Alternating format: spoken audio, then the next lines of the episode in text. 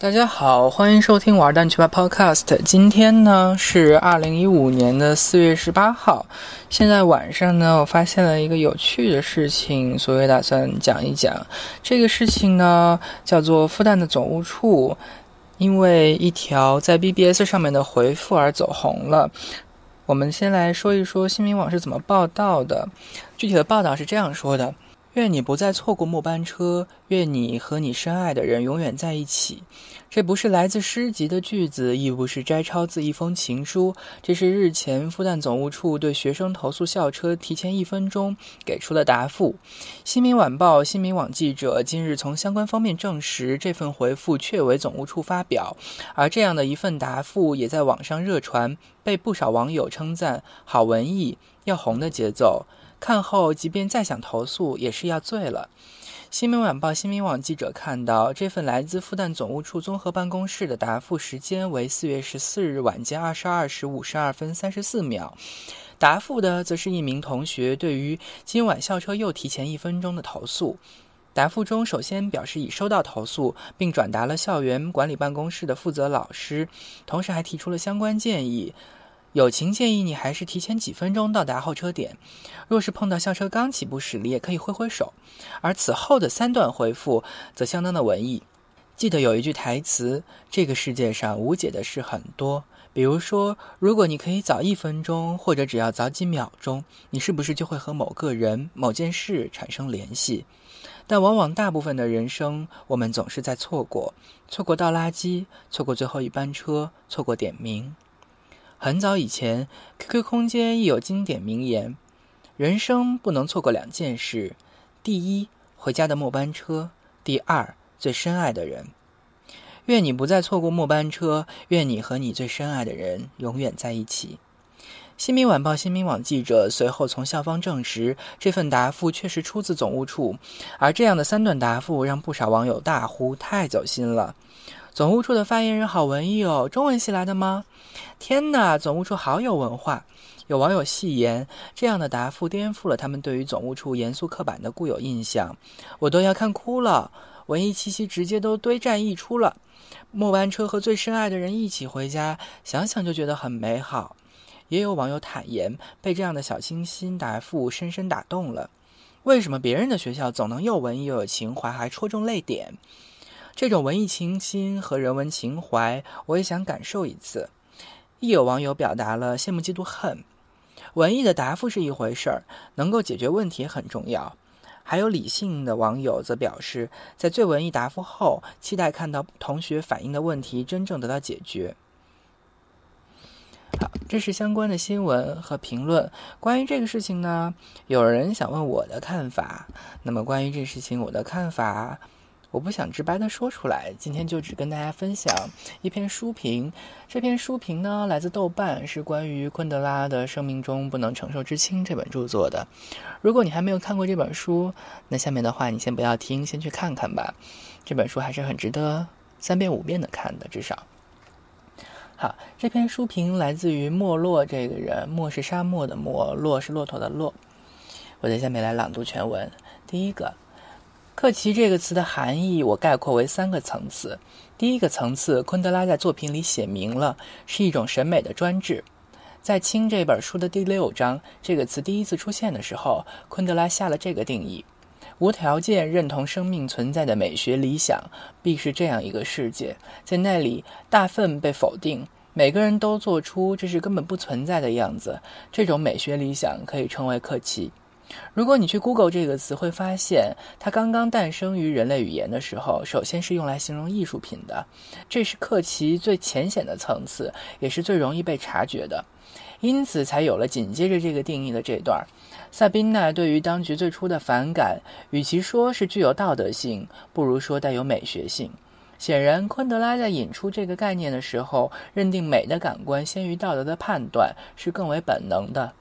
到这里，克奇的定义是传统或者流行的认知观念规定了什么是美的，什么是丑的，而人们都必须按照这个审美标准对于世界进行评判。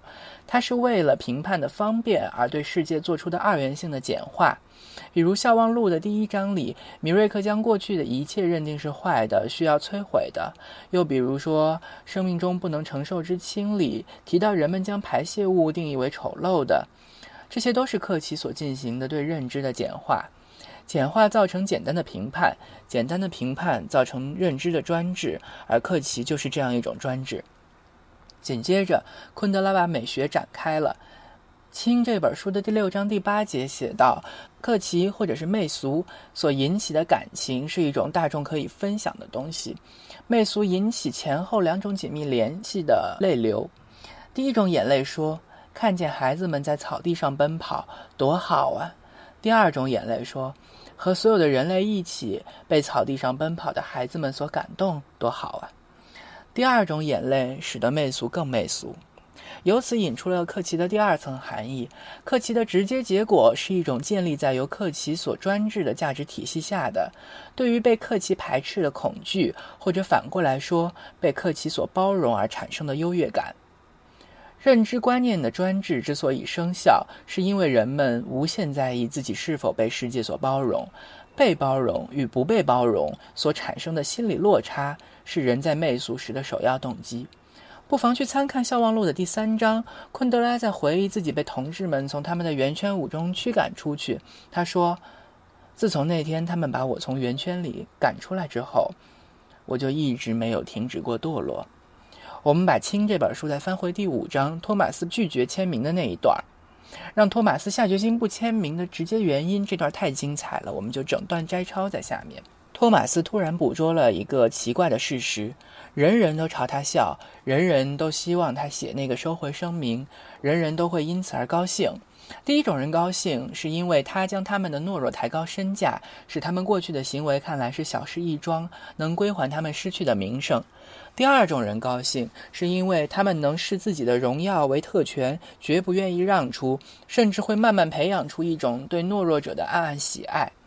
要是没有这些懦弱者，他们的英勇将会立即变成一种无人敬仰、羡慕的苦差事，平凡而单调。托马斯受不了这些笑，他认为自己处处都看见这种笑，连街上的陌生人的脸上也莫不如此。他开始失眠。事情能这样吗？他真的那么仰仗那些人吗？不，他对他们没好话可说。自己居然让他们的眼色搞得如此不安，实在使他气愤。这是完全不合逻辑的。一个这么不在乎别人的人，怎么会这样受制于别人的想法呢？人们渴望托马斯签名，是他们的媚俗；托马斯畏惧他们的嘲笑，是自己的媚俗。昆德拉剖析的太不留情面，即使是在媚俗的世界里是一个怪物的托马斯，面对道德和正义的思想统治的时候，也无法承受。当然，你可以说这里的克奇，与其翻译成媚俗，不如翻译成媚己。每个人的行为都是为了制造出一种优越感，他们取悦别人，也以此取悦自己。托马斯通过拒绝签名获得无可比拟的自我优越感，但他没办法否认自己的客气。这是托马斯又一次真切地感受到了生命之重。再进一层，最重要的，这种客气的优越感之所以重要，是因为人们以此获得存在感。昆德拉说，客气起源于无条件的认同生命存在。是的，媚俗的产生是因为人们需要对生命的赞美。他们为此把各种意义强加给生命，试图以此寻找自己存在的证据。《笑忘录》第四章里，昆德拉用了大量的篇幅写人们的写作欲，其实就是无聊的希望说些什么给别人听，不让自己淹没于虚无的欲望。这就是客气的根源。所有人都设想自己的行为有一整个世界的听众，为他们表演，为他们的愿望而生活，以他们的认可为目的。他们以此来收获自己的存在。在这一章里，塔米娜梦见的那群鸵鸟跑过来跟他说他们的故事，叽叽喳喳，毫不理会旁边的存在。在昆德拉的文学评论集《被背叛的遗嘱》第八篇中，他自己谈到这一章。他说：“小小的包围塔米娜的外形世界，因一种无辜的自我中心主义而显示了它的特点。每个人都对他抱有一种真诚的同情，然而没有人试图理解他，甚至不知道理解意味着什么。”巴纳卡表现了他和他自己的圈子当中的一种苦恼，缺乏别人理解的愿望，一种对真实世界的自我中心式的失明。我这么概括：媚俗属于每一个人，却不属于所有人。媚俗的根本是人认为自身的存在有意义，因而努力去赋予它意义。这种意义的参照是克奇的认知，而实现手段，按照昆德拉的解释，是重复的动作，也即是《清》这一本书开头提到的永劫回归。于是，克奇使得生命背负了重量，它就是生命之重。人们在为自己的存在寻找理由的同时，不断为自己的生命增重，重复着使着它有意义的行为，最后让生命成为沉重的，非如此不可。而不能承受的生命之轻，至少从某些方面上来说，是他们在看破了生命的重量，丢弃了或者自认为丢弃了克奇的负重之后所面对的目的感的缺失、虚空和荒凉。因为生命中那些赋予其意义的事件不能重复，生命自身的存在也就失去了意义。清这本书中说到，生命意义的基础是回归的不存在，只存在一次的事情等于从未发生过。比如《清》这本书里，萨宾娜面对生命不断的背叛和逃离；又比如《笑忘录》里，詹恩在跨过了所谓的边界。显然，这条边界就是认识到重复行为的无意义。他认识到这一条之后，他们的性器官傻呆呆的、忧伤的看着地面上的黄沙。再说一说昆德拉对于克奇的看法。有人说昆德拉一直在讨伐克奇，把他作为艺术的敌人。或许吧。但无可否认，昆德拉是矛盾的。一方面，毫无疑问，他讨厌克奇；另一方面，他又清楚地意识到了克奇无可避免地影响着所有人，而且避无可避。一方面，他偏爱摒弃了生命之重的萨宾娜；另一方面，他又明确地指出生命之轻不能承受。比如说，我们看看特瑞莎。他的出场那么轻，托马斯把他当作放在竹篮里顺流飘下的孩子，而他在床榻之岸顺手捞起了他。托马斯的决定是轻的，没有客气，没有自我优越。可是特蕾莎逐渐变成了托马斯的生命之重，他的责任，他的生活，全部因为特蕾莎压到了他身上。特蕾莎是客气的吗？不是。昆德拉必然没有想到让他作为一个克奇的形象出现，但他无可避免地带来了克奇。本来在克奇的王国里是一个怪物的托马斯，因为他的出现而背负了克奇的重量。到底什么是应该讨伐的呢？再比如说，我们读《清》这本书的第六章时，会毫无疑问地觉得弗兰茨和他伟大进军是克奇的。昆德拉也说。弗兰茨如此陶醉于伟大的进军，这种幻想就是把各个时代各种倾向的激进派纠结在一起的政治媚俗。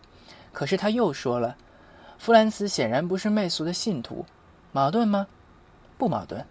弗兰茨之于媚俗，正如每一个人之于时代的洪流一样，每个人，无论意愿与否，都最终被他所同化。媚俗就像1973年在布拉格街头游荡的苏联坦克，你恨他。但是最终你会向他屈服，对他不敢再置疑会。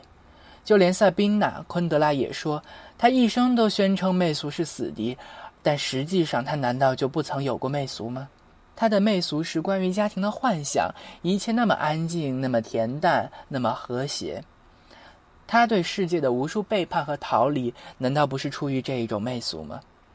昆德拉的确厌恶二元化的评判和其造成的认知的专制。在被遗忘的遗嘱里，他说：“如果我们想在走出这个世纪的时刻不再像进入它时那么傻，就应当放弃这种方便的道德主义审判，思索这些丑闻，一直思考到底，哪怕它会使我们对于什么是人的全部肯定受到质疑。”脸上一向挂着傲娇的嘲讽微笑的昆德拉老先生，很少把话说得这么明白。他恨客气的批判，但他又能怎么样呢？他没法给出明确的答案。或许他作品的悲凉也正在于此。他明白人类深陷矛盾，因此倾尽所有去反思这种矛盾，但终究只是反思而已。又或许昆德拉是想说，因为生命本身的不能重复，生命本就应该是轻的。克奇让生命变得越来越重，只是虚妄给虚妄者的墓志铭。像萨宾娜说的：“把死者压在坟墓之下，永世不得翻身。”那沉重的墓碑，也正是生的意义。至少我只能理解到这里了。好，那么上面呢就是豆瓣的这一篇评论，嗯。我们差不多就说到这里。这篇评论呢，发布于二零一四年二月十四号的凌晨五点。欢迎大家到豆瓣去查看更多的东西。它的地址是 book. 到豆瓣 .com 斜杠 review 斜杠六五四七三三六。